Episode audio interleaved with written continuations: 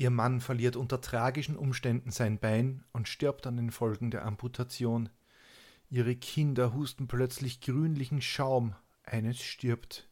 Die Untermieterin wird krank und ist wenig später ebenso tot, und dann scheidet auch noch die geliebte Tante aus dem Leben. Martha Marek ist wirklich vom Pech verfolgt. Dumm nur, dass sie der Grund für die zahlreichen Leichen ist, die ihren Weg pflastern. Willkommen bei Mörderische Heimat, dem Podcast über historische Kriminalfälle aus eurer Umgebung. Anhand von zeitgenössischen Berichten rekonstruieren wir hier die größten Verbrechen der Geschichte Österreichs und darüber hinaus. Und am Ende gibt es noch den Klugschiss zum Schluss. Mein Name ist Peter Zellinger und ich bin im Brotberuf Journalist. Es ist die neunte Episode und heute geht es einmal mehr nach Wien und Niederösterreich. Dort spielte sich in der Zwischenkriegszeit eine unglaubliche Pechsträhne ab. Zuerst verliert Marthas Mann sein Bein, anschließend stirbt ihre Tochter. Ihre Untermieterin sieht dahin und auch ihre Tante ist plötzlich tot. Dann wird Martha auch noch überfallen und ausgeraubt, während sie selbst wegen einer schweren Krankheit blind wird. So viel Unglück kann doch kein Mensch ertragen. Stimmt, denn nichts davon ist wahr. Das ist die komplett wahnsinnige Geschichte von einer der prominentesten Serienmörderinnen Österreichs. Und eine kleine Entwarnung noch zum Anfang. Heute brauchen wir keine Pausen zum Vorspulen der extrem grauslichen Szenen. Denn auch wenn es grausam zugeht, sind die Schilderungen heute nicht so drastisch wie früher. Ein Feedback nach der letzten Episode war, dass der Sadismuslevel für viele ein bisschen zu hoch war. Und ich gebe zu, ausgelöste Beine, abgetrennte Köpfe, verwesende Damenrümpfe, schädelspaltende Axthiebe und frittierte Hände waren in letzter Zeit vielleicht wirklich etwas viel. Das werden wir heute korrigieren, denn auch wenn die Morde brutal sind, gehen wir heute nicht tiefer in die blutigen Details als absolut notwendig. Außer die Geschichte mit dem abgehackten Bein. Die kann ich euch nicht ersparen, die ist nämlich der Auslöser für die ganze Mordserie und die ist in ihrem kompletten Wahnsinn auch irgendwie lustig.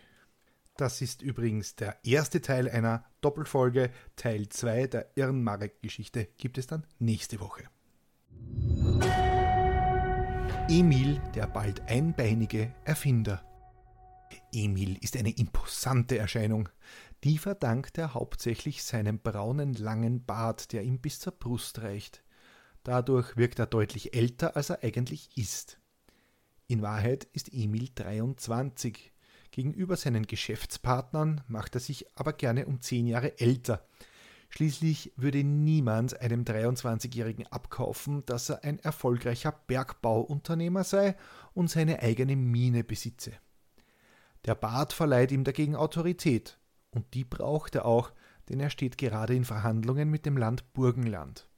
Ein Wasserkraftwerk werde er bauen und 90 Gemeinden mit Elektrizität versorgen.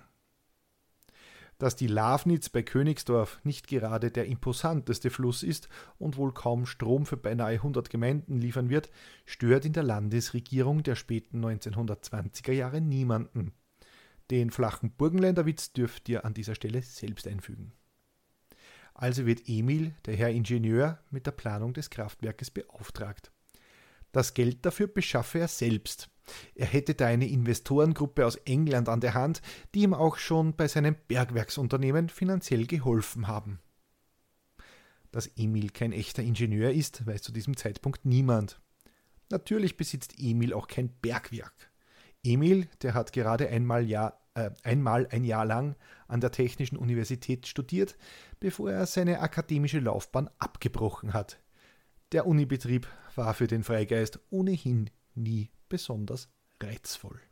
Emil wird Geschäftsmann. Und dieses Wort setzen wir jetzt einmal unter ganz große Anführungszeichen. Er kauft und verkauft Häuser, leiht sich Geld, das er wiederum an andere weiterverleiht und hofft so reich zu werden.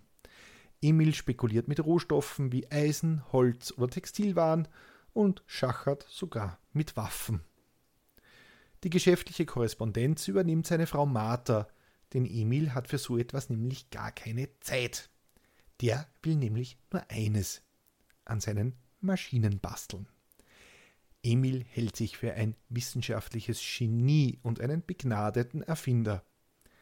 erhält sogar das Patent an einer Hochfrequenzschaltung, die er an einen Japaner verkauft hat. Für damals unglaubliche 5000 Dollar. Und bitte fragt mich an dieser Stelle nicht, was eine Hochfrequenzschaltung ist, ich habe nämlich keinerlei Ahnung. Wenn er nicht gerade die burgenländische Landesregierung bescheißt, schraubt er tagelang an einer elektrisch betriebenen hölzernen Puppe herum, die er entwickelt hat. Eines Tages wird sie selbstständig aufstehen und gehen können, erzählt Emil. Heute würde man wohl Roboter dazu sagen, und das mit dem Aufstehen und auf zwei Beinen gehen ist bis heute eine der größten Herausforderungen für diese Maschinen. Viel Erfolg, Emil. Doch davon wissen die Burgenländer nichts und die meinen es ernst mit ihrem Kraftwerk. Die Bewilligung zum Bau hat Emil schon in der Tasche. Doch auch die Geschichte mit der Finanzierung aus England ist, naja, eher aus dem Emil Marek Institut für alternatives Realitätsmanagement, also frei erfunden. Emil braucht aber Geld, um seine Pläne zu verwirklichen. Und alle Häuselbauer wissen, was man braucht, um einen Kredit zu kriegen. Genau, eine Lebensversicherung, die man notfalls belehnen kann. Also gibt sich Emil bei der Allgemeinen Versicherungs AG Anglo-Danubian Lloyd als Betreiber einer Mine und eines Elektrizitätswerkes aus. Letzteres ist ja eigentlich nicht einmal gelogen. Gut, das Kraftwerk gibt es noch nicht, aber das stört auch die Versicherung gar nicht. Sie überprüft, äh, sie überprüft Emils Geschichte nicht und schlägt ihm eine Lebensversicherung über 10.000 Dollar vor. Viel zu wenig, meint Emil. 100.000 Dollar sollten es mindestens sein, die im Falle seines Ablebens an seine Frau Martha ausbezahlt werden. Sollte Emil zum Invaliden werden, das kann beim gefährlichen Kraftwerksbau oder im Bergwerk ja vorkommen, sollten sogar 400.000 Dollar ausbezahlt werden. Das ist eine absurde, obszöne Summe, denn 400.000 Dollar waren damals um die 1,4 Millionen Schilling. Das wären nach heutigem Geld laut Währungsrechner der Nationalbank rund 5,7 Millionen Euro. Eine ganz schöne Stange Geld, selbst für einen vermeintlichen Bergwerksbesitzer und Elektrizitätswerke-Erbauers im Dienste des Burgenlands. Dementsprechend hoch ist die Jahresprämie. 6000 Schilling muss Emil bezahlen, umgerechnet etwas über 24.000 Euro. Pro Jahr wohlgemerkt aber Emil zerstreut alle Bedenken seines Versicherungsberaters, als er bei Vertragsabschluss gleich einmal 1000 Schilling in Bar hinlegt und sogleich die ersten beiden Raten bezahlt. Und tatsächlich ereilt Emil kurz darauf, eigentlich nur zwei Tage später, ein tragischer Unfall. Mein Mann schwer verunglückt, kommet sofort, Mödlinger Spital, steht in dem Telegramm, das am 13. Juni 1926 beim Anglo-Danubian Lloyd eingeht. Absender ist Emils Frau Martha. Sofort fährt ein Vertreter des Versicherungsunternehmens ins Krankenhaus. Dort teilt man ihm mit, dass sein Kunde Emil Marek tags davor mit einer Zertrümmerung des linken Unterschenkels eingeliefert wurde. Wie sich herausstellte, ist Zertrümmerung aber eine gewaltige Untertreibung. Emil hat sich bei einem tragischen Unfall das Bein unterhalb des Knies abgehackt. Na, wenigstens ist er gut versichert. Emil gibt an, er habe an seinem Roboter oder seiner elektrisch betriebenen automatischen Puppe, wie es damals hieß, und warum habe ich jetzt einen selbstgeschnitzten Sexroboter im Kopf?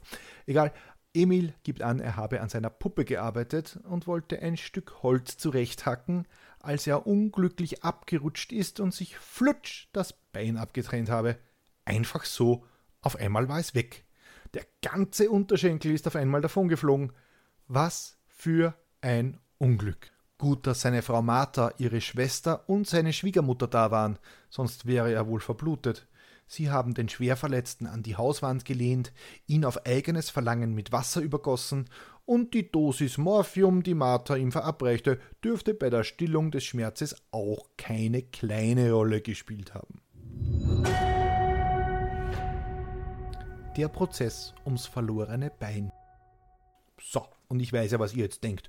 Na gut, bei so einer Tragik, da zahlt jetzt die Versicherung, der Emil bekommt ein Holzbein, vom Geld kauft er sich ein Segelschiff und macht Karriere als Pirat und alle werden glücklich. Stellt euch nur vor, die Versicherung will nicht zahlen. Was für eine Frechheit. Da schließt der Emil eine sauteure Versicherung ab, bezahlt schon die ersten beiden Raten, zwei Tage später ereilt ihn das schreckliche Unglück und dann wollen die einfach nicht zahlen, diese angelsächsischen Raubritter. Der Versicherungsvertreter besichtigt mit einem Rechtsmediziner Emils abgehacktes Bein, das aus nicht ganz geklärten Gründen irgendwie ins Wiener Rudolfspital geschickt wurde. Der Rechtsmediziner und ein Universitätsprofessor examinieren die Gliedmaße und es kommen erhebliche Zweifel an Emils Geschichte auf. Es sei nämlich ausgeschlossen, dass die Amputation durch einen einzigen zufälligen Hieb geschah, werden die beiden in einem Gutachten schreiben. Tatsächlich seien die Verletzungen durch mehrere Axthiebe entstanden. Emil hat also mehrere Anläufe gebraucht, um sich das eigene Bein abzuhacken. Mindestens viermal schlug er mit der Axt auf seinen Unterschenkel, bevor der Knochen durchtrennt war. Das Bein sollte auf gar keinen Fall gerettet werden, schließen die Mediziner. Außerdem sei Emils Haxen eindeutig gegen eine harte Unterlage gepresst worden, als die Amputation geschah. Vom Ausrutschen mit der Axt im Stehen keine Rede. Die Beweise sind eindeutig. Hier liegt Versicherungsbetrug vor. Die Gesellschaft erstattet Anzeige beim Bezirksgericht Mödling und der Prozess kommt ins Rollen. Und wie der ins Rollen kommt. Der ganze Fall wird zum Medienspektakel, vor allem weil Martha, Emils Frau, es perfekt versteht, die öffentliche Meinung auf ihre Seite zu ziehen. Sie gibt nicht nur bereitwillig Interviews, sie ruft selbst bei den Zeitungsredaktionen an und liefert den Redakteuren eine Geschichte nach der anderen. Der Tenor die böse Versicherung verfolgt zwei anständige Eheleute, denen das Schicksal übel mitgespielt hat. Dabei sprechen die Beweise eindeutig gegen die Mareks, bis ein Entlastungszeuge auftritt. Der Portier des Krankenhauses will die beiden Gerichtsmediziner belauscht haben, als sie Emils Bein mehrere Schnittwunden zufügten, um es so aussehen zu lassen, als hätte Emil mehrfach auf sein eigenes Bein eingehackt was natürlich seiner Geschichte widersprechen würde. Emils Verteidiger erstattet daraufhin Anzeige wegen Betrugs gegen die Mediziner. Der Vorwurf? Die beiden hätten sich gemeinsam mit der Versicherung verschworen und für die Manipulation am Beweisstück des linken Beins von Emil eine fette Belohnung kassieren wollen. Blöd nur für die Mareks. Der Krankenhausportier gibt zwar eine notariell beglaubigte Aussage ab, verstrickt sich vor Gericht aber in Widersprüche, was auch am ausgiebigen Alkoholkonsum des Zeugen gelegen haben könnte. Der gesteht schließlich. Marthas Schwester Paula Löwenstein habe ihm 10.000 Schilling geboten, wenn er die beiden Gerichtsmediziner belastet. Bei einem gemeinsamen Treffen habe man ihm eingeschärft, was er sagen soll und immer wieder die Aussage geprobt, damit er, wie es hieß, vor Gericht nicht in Verwirrung gerät. Emil Marek hat die schriftliche Aussage selbst verfasst. Lief ja nicht so toll. Jetzt hat die Justiz genug. Zum Versicherungsbetrug haben die Mareks jetzt noch ein Verfahren wegen Bestechung und Verleumdung am Hals. Beide landen gemeinsam mit Marthas Schwester Paula in Untersuchungshaft. Als der Prozess beginnt, wird Emil mit einer Sänfte in den Gerichtssaal getragen, weil er selbst nicht mehr gehen kann. Die Ärzte mussten zweimal noch Stücke vom Stumpf des linken Beines amputieren, weil sich die Wunde entzündet hatte. Emil wirkt nicht mehr so imposant, er ist blass und abgemagert und sichtlich gezeichnet von seinem äh, Unfall. Eine bunte Decke bedeckt seinen Schoß und die eineinhalb Beine. In den Händen hat er ein dickes Manuskript, in dem er nervös blättert.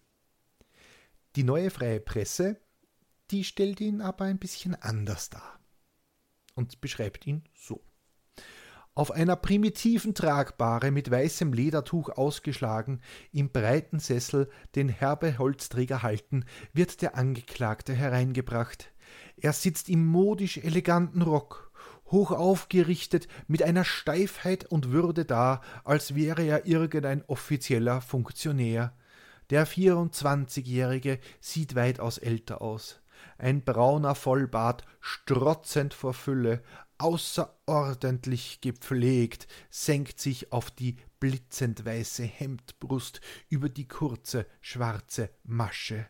Viel braunes Haar ist auch wellig über den Kopf gestrichen, der einen rosigen, zart weiblichen Teint zeigt. Und wenn ihr jetzt glaubt, das war arg, wartet einmal, was die über die Martha sagen. Die ist nämlich das komplette Gegenteil. Sie sprüht vor Energie, ihr ebenmäßiges Gesicht sei das eines Engels. Sie sei ungeheuer attraktiv und mancher Journalist scheint regelrechtig, regelrechtig, regelrecht verliebt in die Mitzwanzigerin zu sein. Zitat aus Die Stunde. Sie ist interessant und auf Dämonie eingestellt. Kein moderner Bubikopf, vielmehr große rotblonde Haarzöpfe zu einem Kranz geflochten, von dem ein Feuerschein den Gerichtssaal durchhält. Mittelgroß, schlank, feingliedrig, elegant, ohne es zu betonen, in einen billigen hellen Mantel gehüllt, mit einfachen Schuhen und Strümpfen. Sie will anscheinend nur durch sich selbst wirken, durch ihr blasses Gesicht, durch ihre lebhaften, fast fiebernden Augen, die sicher in Augenblicken der Erregung stark leuchten werden. Zitat Ende. Ich bin mir an dieser Stelle ziemlich sicher, dass der Autor dieser Zeilen auch eine heftige Erregung gespürt hat. Mehr Beweise gefällig? Bitte sehr. Zitat. Sie spricht leise, aber entschieden. Der erste Eindruck, den das Ehepaar wachruft, der bleiben wird, ist, dass die Frau in der Ehegemeinschaft die stärkere war, die stärkere Willenspotenz, die stärkere Lebensbejaherin. Und wenn ihr jetzt glaubt, nur die Journalisten waren ein bisschen in die Martha verliebt, äh, der Richter der hatte auch einen bisschen Anstand auf sie, wie man bei uns sagt. Denn anders kann man sich dieses Urteil nicht erklären. Das Gericht gibt nämlich den Mareks Recht. Zuvor wird aber noch alles aufgeboten, was die damalige Justiz hergibt. Ein Lokalaugenschein in der Brühlerstraße, dem Ort der Villa und des Tatortes des Beinabhackens, wird gemacht. Sogar ein Filmteam ist vor Ort, damals eine Sensation, denn der Tonfilm war noch gar nicht erfunden. Auf eine Vorführung der hölzernen Puppe, die natürlich kein Sexroboter ist, wird aber verzichtet. Generell herrscht so ein bisschen Atmosphäre wie beim Schulausflug. Es wird gesungen und gescherzt, Schinkensemmeln werden verzehrt und das Publikum darf laut Hoch Marek rufen. Professionelle Axtschwinger wie Förster, Tischler, Zimmerer und Fleischhauer sagten vor Gericht als Experten aus. Auch Invalide, denen ähnliche Gliedmaßen abschneidende Traumata widerfahren sind, kommen als fachkundige Organe zu Wort. An denen hat es nach dem Ersten Weltkrieg ja auch nicht gemangelt. Die Urteilsbegründung ist kurios. Wenn Emil wirklich die Absicht gehabt hätte, Selbstverstümmelung zu begehen, dann hätte es auch gelindere Mittel gegeben, sagt der Richter. Er hätte sich ja auch einfach den kleinen Finger abhacken können, denn so das Gericht sinngemäß, und ich spitze hier ein bisschen zu, Nehmann sei so verrückt, sich selbst freiwillig das Bein abzuhacken. Außerdem hätte Emil, wenn er Betrugsabsichten gehabt hätte, bei der Versicherung niemals den gefährlichen Beruf des Bergwerkeigentümers angegeben, denn dadurch sei er unter eine höhere Gefahrenklasse gefallen und hätte mehr Prämie bezahlen müssen. Das muss somit ein Beweis für die Ehrlichkeit des Angeklagten sein. Also sagt das Gericht im Wesentlichen, so blöd kann niemand sein, dass er sich freiwillig so teuer versichert und dann so dilettantisch das eigene Bein absäbelt. Außerdem hätte Emil ja glänzende Aussichten gehabt als erfolgreicher Erfinder und zukünftiger Chef der burgenländischen Elektrizitätswerke. Ja, das Gericht hat die Story tatsächlich geglaubt. Dass er, dass er sich älter gemacht habe und eigentlich kein Bergwerk besitzt, störte das Gericht dabei gar nicht. Überhaupt hätte die Versicherung die Pflicht gehabt, die Angaben Emils besser zu überprüfen – Selbst schuld, wenn sie einem Betrüger die absurd hohe Summe von 400.000 Dollar zusagt, dann hat der Betrüger Recht auf sein Geld. Ganz einfach. Aber wegen der Bestechung des Krankenhausportiers werden die drei verurteilt. Und zwar zu ein paar Monaten Kerker, die sie aber bereits in der Untersuchungshaft verbüßt haben. Vom Versicherungsbetrug werden die drei freigesprochen. Als das Urteil fällt und der Staatsanwalt der sofortigen Enthaftung der drei Angeklagten zustimmt, brechen im Gerichtssaal Jubelstürme aus. Und falls ihr immer noch nicht glaubt, dass der Richter ein bisschen verknallt in Martha war, eine kurze Szene aus dem Gerichtssaal. Martha Marek tritt nun auch auf das Podium vor dem Gerichtstisch und sagt zum Vorsitzenden Herr Präsident, ich danke Ihnen tausendmal. Sie haben mir nichts zu danken, sagt der Vorsitzende, mit einem leichten Nicken des Kopfes gegen Martha Marek geht der Vorsitzende durch die Tür ab. Liebesszenen im Gerichtssaal, ist das nicht schön? Nun stürzt Martha Marek zu ihrem Mann hin und überschüttet sein Gesicht mit Küssen. Auch Paula Löwenstein liebkost ihren Schwager, bis die Justizwachebeamten die beiden Frauen sanft zurückdrängen, die Sänfte emporheben und Marek hinaustragen. Das Publikum bricht ohne von jemand gehindert zu werden in Beifallsrufe und Ovationen für Marek aus. Martha wird sogar mit Blumen überschüttet. Noch Tage später kommen Menschen in die Villa Marthas und bringen den Mareks kostbare Geschenke. Kleider, Hüte, Einrichtungsgegenstände, ein damals wertvolles Radio mit Kurzwelle. Eine enthusiastische Dame wollte Emils amputiertes Bein kaufen, koste es, was es wolle. Martha Marek erhält Angebote von Filmgesellschaften und Emil Marek soll Vorträge halten. Der Titel Über Erfindertum meine Puppenspiele. Und ich sage es wieder, Emils Erfindung ist sicher kein Sexroboter. Die neue Freie Presse schreibt ein dreiseitiges Stück über die Schönheit Marthas und den genialen Erfindergeist Emils. Ganz Österreichs, ganz Österreich ist in die Mareks und ihre dreieinhalb Beine verliebt. Und nein, ich denke mir das nicht aus, das ist alles durch Quellen belegt und ihr könnt das alles nachlesen. Ich gebe diesen Wahnsinn hier wirklich nur wieder. Das Urteil bedeutet auch, dass die Versicherung zahlen muss. 180.000 Schilling sind es, die den Mareks zugesprochen werden. Nach heutigem Geld sind das 727.120 Euro und 80 Cent. Blöd nur, dass sich die Kosten des Gerichtsverfahrens auf 100.000 Schilling belaufen. Abzüglich der Schulden Emils bleiben dem Paar nur 20.000 Schilling übrig. Das sind zwar immer fast noch 81.000 Euro, aber dafür ist Emil jetzt invalide. Die Mareks gründen mit dem Rest des Geldes ein Taxiunternehmen, denn Martha liebt Autos. Und Taxis umso mehr, denn sie fährt praktisch überall hin mit dem Taxi. Doch das Geschäft scheitert. Emil gönnt sich einen Lastwagen und gibt damit das letzte Geld aus. Wahrscheinlich wollte er damit seinen Totally Not a Sexbot Roboter in der Gegend herumkutschieren.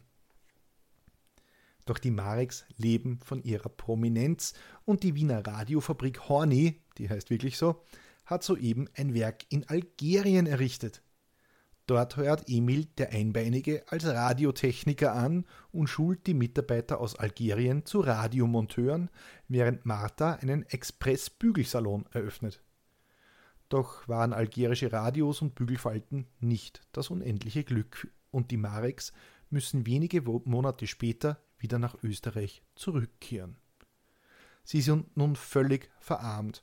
In der Villa in Mödling wohnen andere, Emil der Einbeinige findet keine Beschäftigung. Martha ist auch noch schwanger, und als der kleine Alfons zur Welt kommt, leben sie bei Emils Eltern.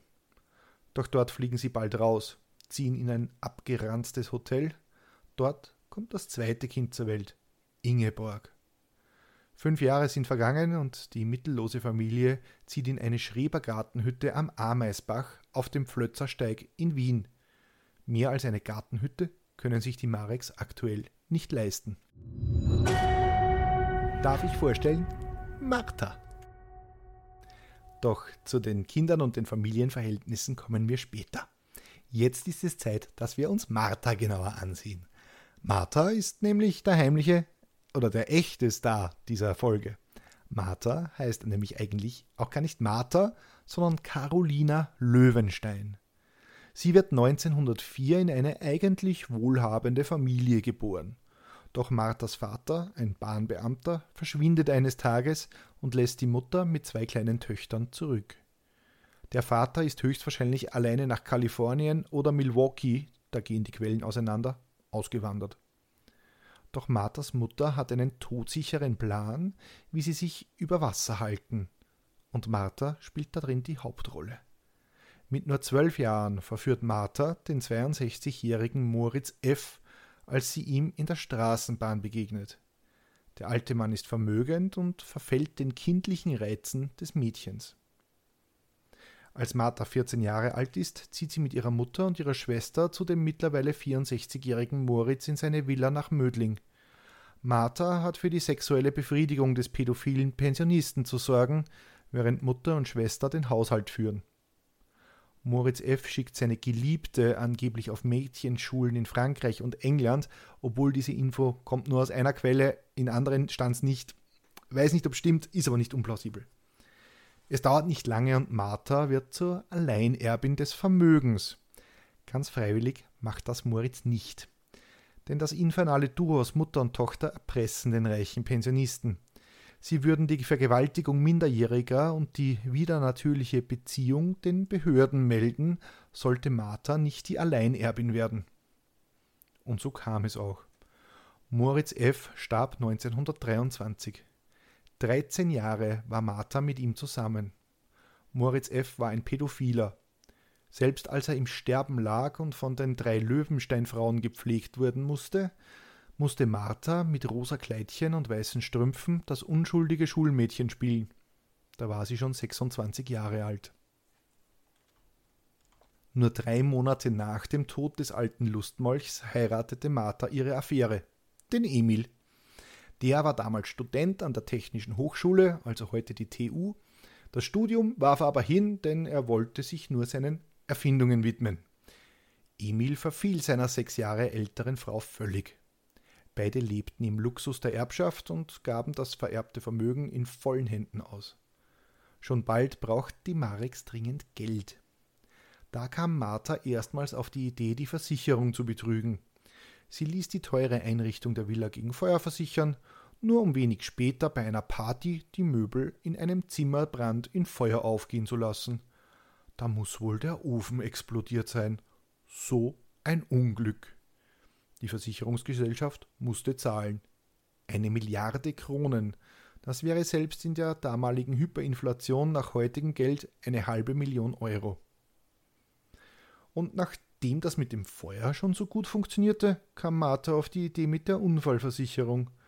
Emil müsse sich dafür nur ein Bein abhacken, was dieser für seine geliebte Gattin sofort bereit war zu tun. Denn obwohl die Marex vor Gericht freigesprochen wurden, war die Aktion natürlich ein Versicherungsbetrug. Aber das habt ihr sicher schon geahnt. Es sollte aber alles noch viel schlimmer kommen und Martha gelingt es weiterhin, die vom Pech Verfolgte zu spielen. Baba Emil Martha, Emil und die Kinder Alfons und Ingeborg leben also in einer kleinen Gartenhütte in Wien. Schrebergärten waren damals eigentlich sehr beliebt. Dort konnten auch Städter Gemüse und Kartoffeln für den Eigenbedarf anbauen. Gerade in Zeiten des Mangels stellten sie so für viele das Überleben sicher. Tatsächlich gehen viele Schrebergartensiedlungen noch heute auf das Ende des Ersten Weltkriegs zurück. Martha aber beginnt ihren Emil zu hassen. Ein Versager ist er, der nicht einmal einen Job finden, geschweige denn seine Familie ernähren kann. Aus Rache weigert, sich, sie, weigert sie sich für ihren Ehemann, den Versager, zu kochen. Emil findet einen schlecht bezahlten Job in der Radiofabrik, aber zum Essen muss er zu seinen Eltern gehen oder auf einem Bein hüpfen oder wie auch immer. Martha verbringt ihre Zeit lieber in ihrem rosafarbenen Seidenschlafrock und schäkert mit vorbeigehenden Männern, die sie auch manchmal gerne auf ein Getränk in den Garten einlädt. Ihren Mann, den nennen sie jetzt einen Verbrecher. das bläut sie auch ihren Kindern ein. Der Papa ist ein Verbrecher, der hat sich das Bein abgehackt, weil er die Versicherung bestehlen wollte. Das wissen sogar die Kinder und die Nachbarn auch, denn Martha erzählt diese Version der Geschichte jetzt gerne, um Emil schlecht dastehen zu lassen. Im Juni 1932 kommt Emil früher von der Arbeit heim. Er ist krank. Er hat es wohl mit dem Magen. Ach, die Schwiegermutter hat wieder Fleischlaberl gemacht. Da war sicher etwas faul, vermutet Martha. Emil legt sich ins Bett. Er sollte nie wieder aufstehen. Er wird immer schwächer. Die Haare fallen ihm aus. Er zeigt Lähmungserscheinungen. Emil verliert das Augenlicht. Bald kann er nicht mehr sprechen. Am 31. Juli 1932 stirbt Emil im Krankenhaus. Er hatte sich selbst einliefern lassen. Die Ärzte vermuteten zuerst einen akuten Blinddarmdurchbruch. Kurz darauf konnten sie nur den Tod des Erfinders, beinahe Elektrizitätswerksbetreibers, falschen Bergbauingenieurs und Beinabhackers feststellen. Die offizielle Todesursache? Eine Lungenentzündung. Martha ist jetzt ganz alleine mit den Kindern. Die Familie des Verstorbenen hilft, wo sie kann, bringt Geld und Lebensmittel, alles, was sie entbehren können. Doch es sollte nicht der einzige tragische Todesfall im Hause Marek bleiben. So, und an dieser Stelle vertröste ich euch jetzt auf die nächste Woche. Denn diese Geschichte ist so massiv, dass ich sie auf zwei Teile aufteilen musste. Viel Spaß mit dem Cliffhanger. Aber ich möchte euch nicht um den Klugschiss zum Schluss bringen. Der spoilert vielleicht ein bisschen, aber ihr denkt euch ohnehin schon das Richtige. Klugschiss zum Schluss. Thalliumsulfat. Thalliumsulfat wurde seit den 1920er Jahren als Rattengift eingesetzt. Die Bayer AG vermarktete den Stoff als Celio-Giftkörner oder Celio-Paste. Heute ist das Mittel nicht mehr generell zugelassen und für den Einsatz braucht man eine Genehmigung. Thalliumsulfat ist weiß und geruchlos. Der Verlauf der akuten Vergiftung mit Thallium ist sehr charakteristisch. Nach anfänglicher Übelkeit mit Erbrechen und leichtem Durchfall folgt ein symptomfreies Intervall von zwei bis drei Tagen. Danach kommt es zu einer generalisierten Gastroenteritis, also einer Entzündung der Magenschleimhäute und des Darms. Schwerer Durchfall und Brechkrämpfe sind die Folge. Zudem entwickeln sich innerhalb von zwei bis zehn Tagen irreversible Lähmungen und es kann zu psychischen Störungen kommen. Häufig kommt es auch zur Erblindung und oder Hörverlust. Infolge von Epithelschädigungen fällt mit großer Regelmäßigkeit ab dem 13. Tag nach der Vergiftung das Haupthaar aus. Es gibt ein Gegenmittel und zwar das Pigment Berliner Blau oder auch gelbes Blutlaugensalz. Auch Aktivkohle kann zur Bindung des Thalliums verabreicht werden. Also falls ihr Angst habt, mit historischem Rattengift umgebracht zu werden, jetzt kennt ihr das Gegenmittel. Und was das mit unserem Fall zu tun hat? Naja, das lösen wir nächste Woche auf, aber ich denke mal, ihr könnt es euch ohnehin schon denken. Ich hoffe, euch hat es Spaß gemacht, auch wenn ich euch jetzt ein bisschen unbefriedigt zurücklassen muss. Ähm, zum Schluss noch zwei Buchempfehlungen. Zum einen ist das Marek, Matuschka und Co. Kriminalfälle der Ersten Republik von Wolfgang Kotronowski sowie Die wilde Wanda und andere gefährliche Frauen von Gabriele Haßmann und Sabine Wolfgang. Beide sind spannend und äh, spannend geschrieben und leicht lesbar und behandeln wirklich wilde Kriminalfälle, die ihr so vielleicht noch nicht kennt. Eine klare Leseempfehlung gibt es von mir an dieser Stelle. Wenn euch die Folge gefallen hat, dann könnt ihr mir auf steadyhq.com slash mörderisch einen Euro in den Hut werfen. Wenn ihr dort den Newsletter abonniert, bekommt ihr noch Bonusmaterial zu den Fällen. Diesmal sind es Fotos der engelsgleichen Martha und von Emil. Und ja, auch das abgehackte Bein könnt ihr euch anschauen. Die nächste Folge erscheint am kommenden Samstag auf Spotify, Amazon, Apple, TuneIn, iHeartRadio, Podvine und Player FM. Vielen Dank fürs Zuhören und wir hören uns nächste Woche. Viert euch!